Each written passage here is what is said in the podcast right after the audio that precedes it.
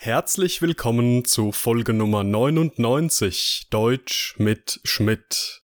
Alle Informationen zu meinem Podcast sowie ein tägliches Quiz findet ihr in meinem kostenlosen Telegram-Kanal. Alle Podcast-Folgen inklusive der Vokabellisten, Transkripte und Arbeitsblätter können auf meiner Patreon-Seite heruntergeladen werden. Alle Links findet ihr in der Beschreibung. Heute geht es in meinem Podcast um die Wörter vergreifen, und unabdingbar, wir starten.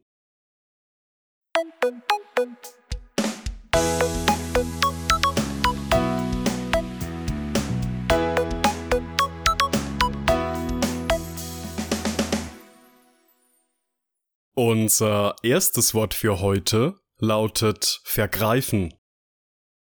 vergreifen, Maria hat sich im Supermarkt vergriffen und statt Joghurt Buttermilch gekauft.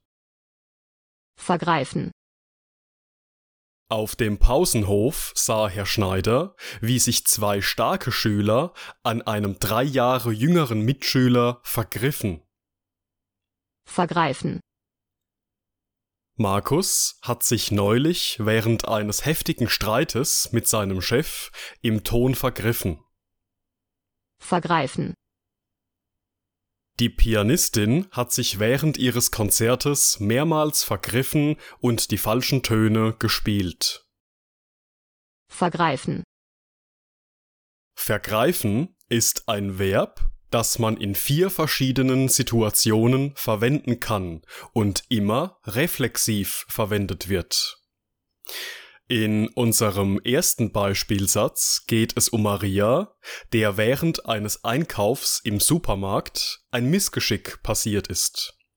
Anstatt Joghurt zu kaufen, hat sie sich vergriffen und versehentlich Buttermilch gekauft.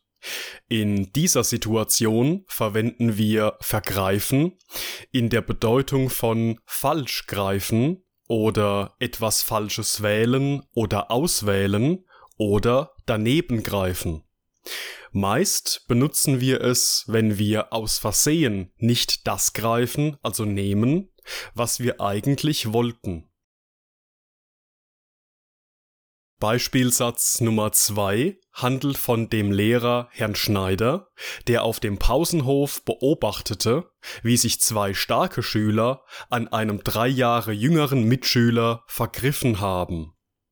Sich an jemandem vergreifen ist die verwendete Kombination in diesem Satz. Es bedeutet, dass die zwei starken Schüler den jüngeren Schüler bedrohen und Gewalt gegen ihn angewandt haben. Markus hat sich neulich während eines heftigen Streites mit seinem Chef im Ton vergriffen, lautet unser dritter Beispielsatz mit unserem heutigen Verb vergreifen. Hier hat es grundsätzlich eine ähnliche Bedeutung wie in unserem ersten Beispielsatz, nämlich falsch greifen oder daneben greifen. Die feststehende Wendung ist hier allerdings sich im Ton vergreifen.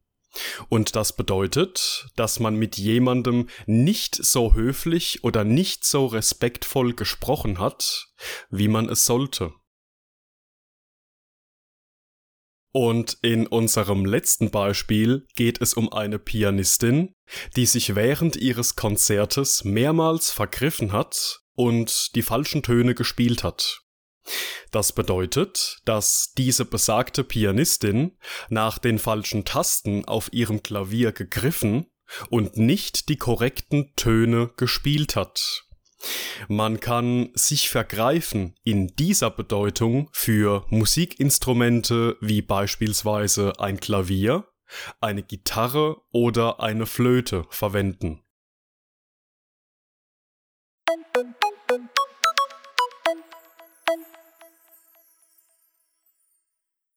Unser zweites Wort für heute lautet unabdingbar.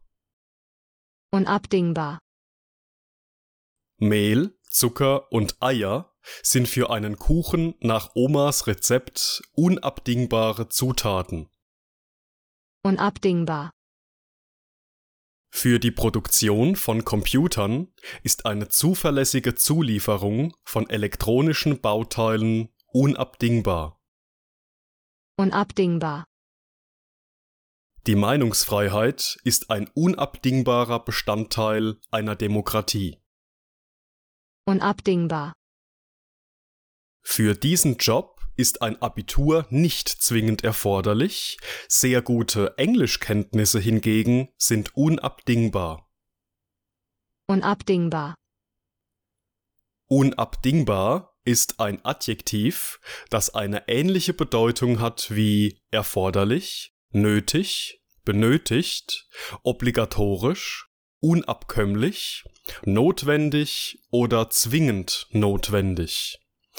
Wir verwenden es immer in Situationen, in denen auf eine bestimmte Sache unter keinen Umständen verzichtet werden kann.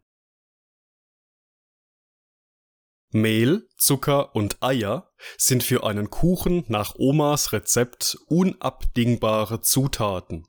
Lautet unser erster Beispielsatz mit unserem heutigen Adjektiv unabdingbar. Dieser Satz bedeutet, dass diese drei Zutaten Mehl, Zucker und Eier zwingend benötigt werden, um einen Kuchen nach Omas Rezept zu backen. Unser zweiter Beispielsatz handelt davon, dass für die Produktion von Computern eine zuverlässige Zulieferung von elektronischen Bauteilen unabdingbar sei. Das heißt, um einen Computer produzieren zu können, ist eine zuverlässige Zulieferung von elektronischen Bauteilen unentbehrlich oder unabkömmlich. Sprich, man kann nicht darauf verzichten. In unserem dritten Beispielsatz geht es darum, dass die Meinungsfreiheit ein unabdingbarer Bestandteil einer Demokratie ist. Das bedeutet, dass es keine gesunde Demokratie geben kann, ohne dass das Recht auf freie Meinungsäußerung verwirklicht wird. In einfachem Deutsch keine Meinungsfreiheit, keine Demokratie. Und unser letzter Beispielsatz handelt von einem Job, für den ein Abitur zwar nicht zwingend erforderlich ist, sehr gute Englischkenntnisse allerdings unabdingbar sind. Das bedeutet, dass es für diese spezielle Arbeit nicht unbedingt notwendig ist, ein Abitur zu haben. Die Fähigkeit sicher und souverän Englisch zu sprechen jedoch schon.